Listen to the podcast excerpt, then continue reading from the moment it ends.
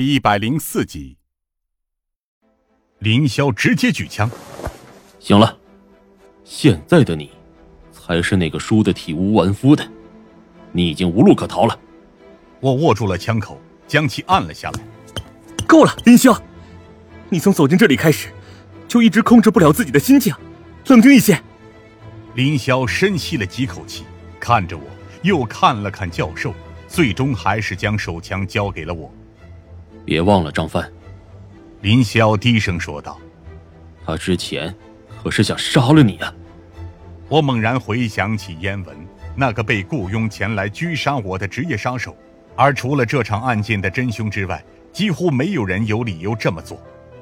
老师，我必须得逮捕你。”我沉声说道：“为你目前为止犯下的一切罪行，为你杀害的那些生命。”教授并没有说话。只是哀伤地看着我们。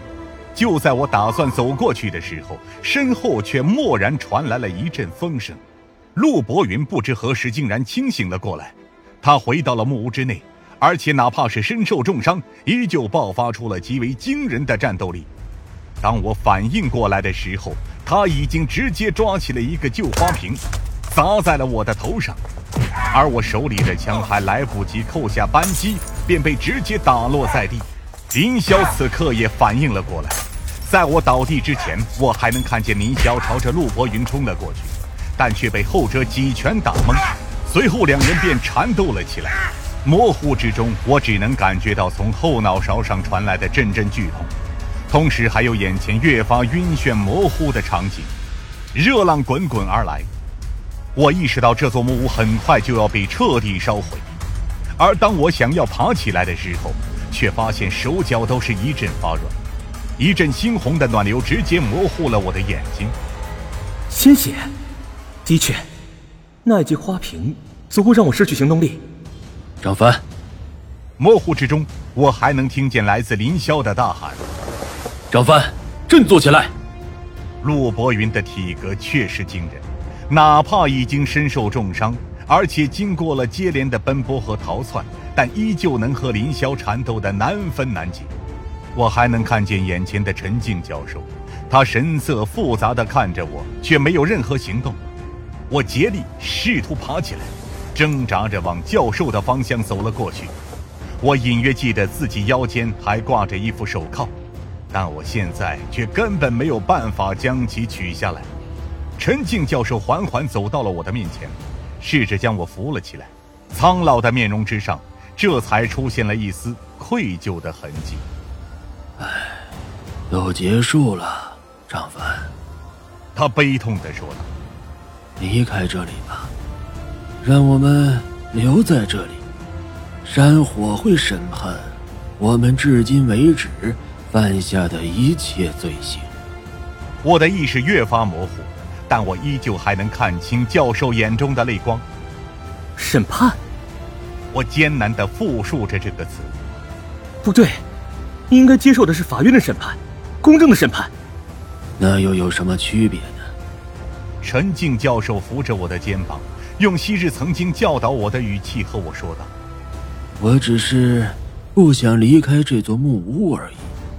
就像你看到的，我和你师娘的一切回忆，一切珍惜的记忆，都留藏在这座小木屋里。”我只想在这里安静的度过最后的时间，哪怕是这样的愿望，对于现在的老师而言也显得太过奢侈。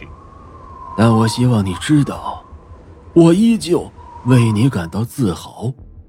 他欣慰的看着我，你所展现出来的一切资质、一切优点，都证明了你当初选择的路是对的。也许，我确实应该听从陆博云的，趁早杀了你。我一时间感到一阵愕然。什么？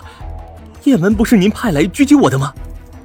他露出了比我更加疑惑的神情。燕文，他是谁呀？他不知道这件事情。我愕然意识到了这一点。派出狙击手来刺杀我的，不是老师，自然也不会是陆博云。那还能是谁？我身后蓦然传来一阵沉重的响声。林霄最终还是凭借着体能优势，将陆博云重重的摔倒在地上。